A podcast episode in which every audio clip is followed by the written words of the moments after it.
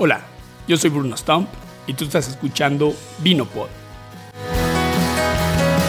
Un podcast en donde compartimos la magia y la ciencia del vino para locos del vino. Me gustaría comenzar este episodio haciéndote una pregunta.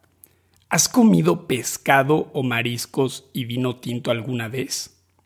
Yo nunca, así que decidí probarlo, pero antes hice una pequeña búsqueda en la web Escribí en internet perfecto maridaje, vino tinto y pescado. Y en múltiples ocasiones me apareció salmón y pinot noir. Exactamente lo que nos recomendó el sommelier y experto en maridaje Alessandro Brulo en un episodio anterior. En un sitio llamado The Wine Artist dice, cito, Dado que el salmón es un pescado graso, un pinot con una acidez media ayuda a cortar y equilibrar la grasa del plato. Fin de la cita. En Food and Wine nos dicen, cito, el Pinot Noir de Oregon y el salmón a la parrilla es un maridaje clásico del Nuevo Mundo. Fin de la cita. Kendall Jackson en su blog nos dice, cito, Pinot Noir tiene una acidez alegre para lavar las cepas untuosas del salmón, reviviendo constantemente el paladar para otro bocado y tal vez una segunda ayuda. Si estás deseando o estás determinado a servir vino tinto con salmón, Pinot Noir es tu boleto. Fin de la cita. Así que salmón y Pinot Noir serán. Hice una reservación en el mejor restaurante de la ciudad, es decir, en casa de mi madre. Le di a la tarea de conseguir el salmón y yo conseguiría el vino. Escogí un Pinot Noir chileno y ella un salmón salvaje noruego. Los detalles de la receta y mis notas de degustación del vino las encuentran en el sitio brunostump.com. Antes de pasar a mi veredicto, Veamos lo que el artículo científico El hierro es una causa esencial de la formación de retrogusto, sabor a pescado en maridaje de vinos y mariscos nos tiene que decir. En el episodio pasado vimos que investigadores en Japón están reportando la primera explicación científica de una de las leyes implícitas en el mundo del maridaje, esta siendo vino tinto con carne roja, vino blanco con pescado.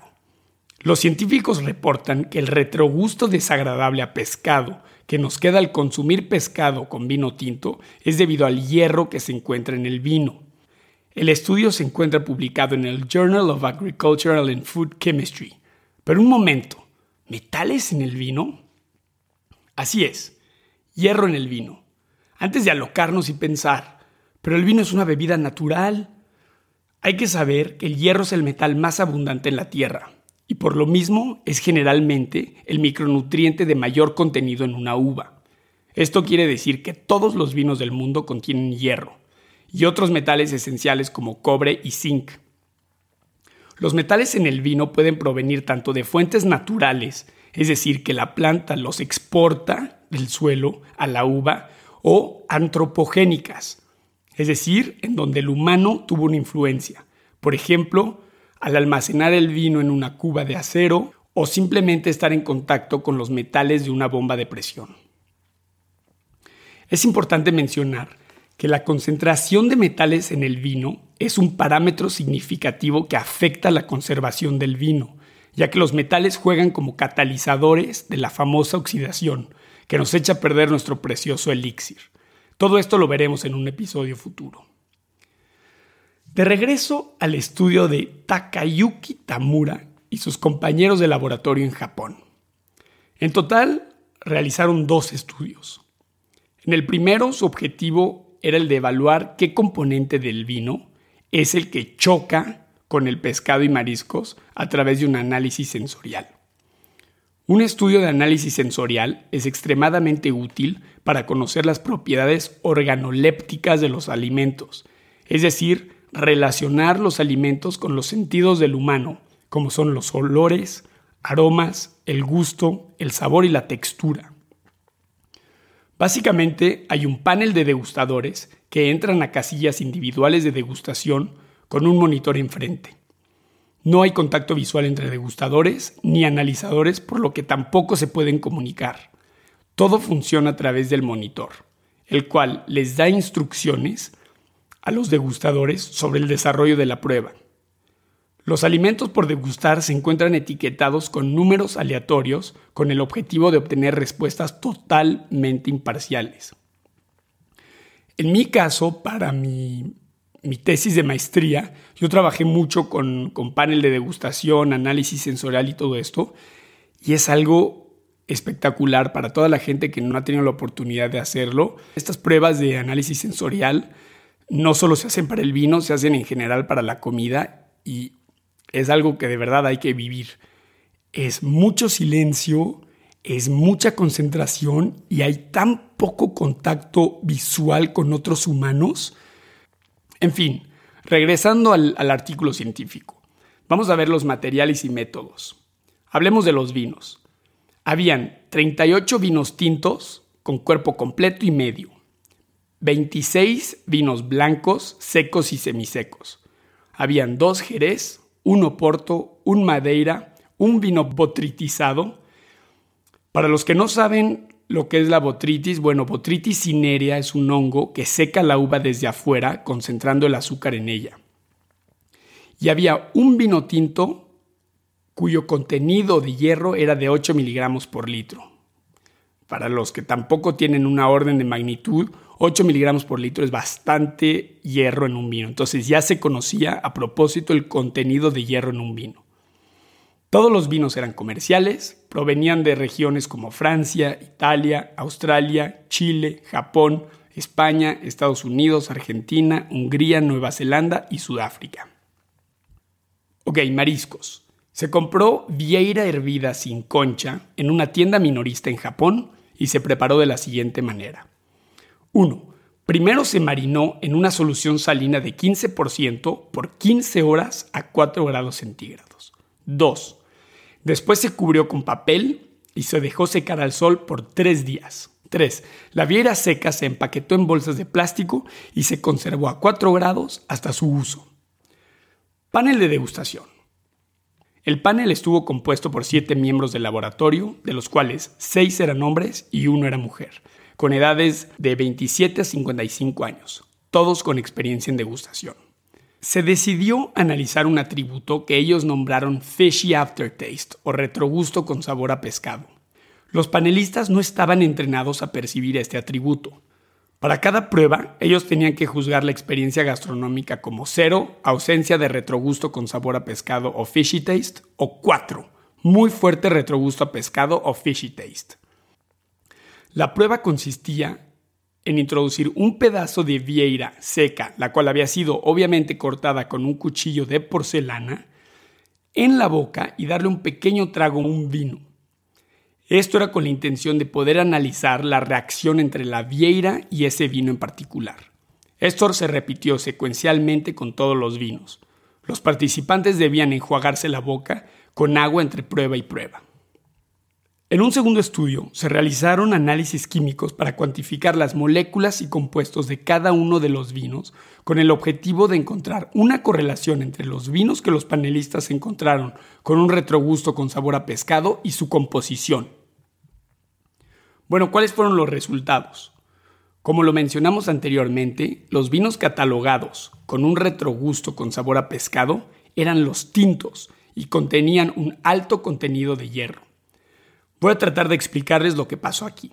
El hierro en un vino no depende del estilo del vino, sino más bien está ligado al proceso de vinificación, es decir, al hierro contenido en el suelo y posible contaminación durante la vendimia, el transporte, el prensado y absorción de la levadura durante la fermentación.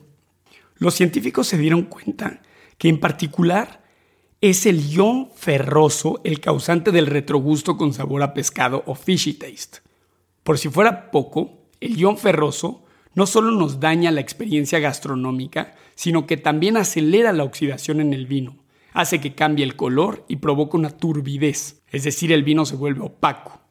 El ion ferroso va a reaccionar con hidroperóxidos de lípidos preformados derivados de ácidos grasos insaturados en pescados y mariscos. Todos estos compuestos juntos son el causante famoso del retrogusto con sabor a pescado. Mucho tiempo se pensó que eran los taninos del vino, los que chocaban con el pescado. Sin embargo, En este estudio no se encontró ninguna correlación que lo probara. Pero, ¿cómo se dieron cuenta los científicos que era el hierro en el vino y no otros compuestos? La respuesta es la quelación de metales. La palabra quelante viene de la palabra griega kele, que quiere decir garra o pinza. Un quelato es un compuesto complejo de iones de metal. En pocas palabras, los agentes quelantes van a secuestrar diversos metales pesados. Los científicos hicieron pruebas al agregarle un agente quelante artificial llamado ácido etilendiaminotetracético, o mejor conocido como EDTA, a los vinos tintos que producían este retrogusto con sabor a pescado y ¡pum! El retrogusto desapareció. Pero si el hierro en un vino es indistinto a que sea tinto o blanco, ¿por qué fueron los tintos los que causaron el retrogusto con sabor a pescado? Para esto, los científicos nos ofrecen un par de respuestas. La primera es que en un vino blanco hay más acidez que en un tinto, por lo que ciertos ácidos orgánicos en los vinos blancos actúan como agentes quelantes, esto que vimos hace rato. Y la segunda es que un vino tinto cuenta con muchas más etapas en su vinificación, por lo que su riesgo a una contaminación férrica es mucho mayor. Ahora, ¿por qué está tan de moda romper con las reglas de maridaje y tanta gente está macheando vinos tintos con pescados? Pues los científicos también tienen una posible respuesta. El uso de tanques y equipo enológico de acero inoxidable se comenzó a usar en los 80s, pero realmente se empezó a usar de manera estándar y una fuerte adopción en la industria a partir de los 90s. El acero inoxidable ha reducido considerablemente el contenido de hierro en los vinos. De vuelta a mi experiencia con aquel salmón y pinot noir. A continuación verán unos pequeños extractos de aquella cena en casa de mi madre, en donde estamos probando salmón con pinot noir. A ver, Ma, cuéntanos qué estás cocinando hoy, esta noche. Bueno, esta noche vamos a cocinar un salmón a la plancha con hierbas de una región de Francia que se llama la Provence con un poco de alcaparras, que no sea un sabor muy fuerte, y unos fusilli con una salsa ligera Alfredo. Ok, ¿qué más? Y una ensalada, por supuesto, hojas de lechuga, lechuga francesa también muy carnosa, con unas rodajitas de pepino, unos jitomates cherry y un aderezo hecho de la casa. Ok, comenzamos con la cocción del salmón.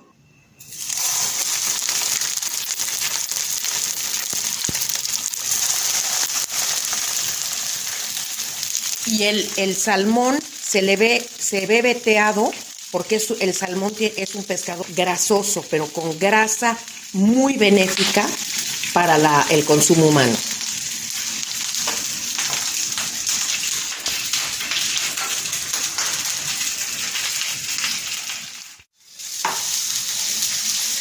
Ya han pasado alrededor de unos 5 minutos con la plancha caliente, muy caliente, y ya se está desprendiendo el olor de la piel muy dorada, que aparte es deliciosa para el consumo. O sea que la, la piel se come, lo que dices. La piel se come si está muy doradita. Si está aguada y grasosa es desagradable. Pues bueno, vamos a probar esta delicia. Salud, mamá. Salud. Mmm. Ahora, puesto que el propósito de esta prueba de maridaje es explorar qué interacción química tiene el vino con el salmón, introducimos indistinto los alimentos y el vino y al terminar nuestra experiencia gastronómica, el paladar tiene que estar limpio. ¿Sientes tú eso, Ma? Sí. Ok. Sí lo siento y me parece interesantísima la combinación vino tinto con un pescado de sabor tan fuerte. a mí no me queda limpia la boca, me queda la grasa de, del salmón en la boca. Y si me, si me una pregunta, ¿qué tienes ahorita de sabor? Tengo el, salmón que, me, que predomina, su, predomina su grasa, predomina su olor, su fuerte olor, y el vino pues, desapareció. Quizás entonces sería interesante hacer el maridaje con un pescado menos poderoso en sabores. Podría ser. Pues ahí lo tienen. Prueben ustedes salmón y pinot noir o cualquier tipo de pescado con vino tinto y mándenme sus comentarios. Estoy ávido por conocerlos. Ahora, de regreso al episodio. Supongamos la siguiente situación. Estamos a punto de comprar un vino para acompañar aquellos camarones jumbo a la plancha. ¿Qué hacemos? En la vida cotidiana es imposible conocer cuál es el contenido en hierro de un vino en una botella cerrada en nuestra tienda de predilección. Así que, ¿por qué no nos vamos a la segura y escogemos un buen blanco con alta acidez? A continuación, les hago una lista de mis maridajes de pescado y mariscos con vino blanco favoritos. A mí personalmente me encantan los ostiones con vino espumoso. Si puedo hacer una elección, me encanta la champagne. Langosta y chardonnay, por ejemplo, meter un chablis. Vieiras y sauvignon blanc, un ejemplo, puy fumé. Paella y chenin blanc. Personalmente me encanta el chenin blanc de Sudáfrica. Trucha y albariño, claro, un poco obligado, meter rías baixas. En el próximo episodio haremos un pequeño homenaje a todas las contribuciones que las mujeres le han hecho al mundo del vino, que han sido muchísimas. Hablaremos de mujeres triunfadoras e incluso una sommelier mexicana de gran renombre y excelente carrera profesional nos comparte su, su relato su sendero y su gran pasión por el vino. Y pues te puedo decir que llevo 25 años enamorada del vino y no acabo todavía de conocer todo lo que hay por conocer. Nos vemos en el próximo episodio. Si te gustó Vino y quieres apoyar, esto lo puedes hacer de dos maneras. La primera es suscribiéndote al programa en donde sea que escuches Vino. Y la segunda, te puedes apoyar en Patreon me encuentras en patreon.com diagonal Si quieren saber más acerca de Vinopod y de mí, vayan al sitio brunostone.com. Me despido con esta frase de George R. R. Martin. El vino todo lo hace posible. Gracias.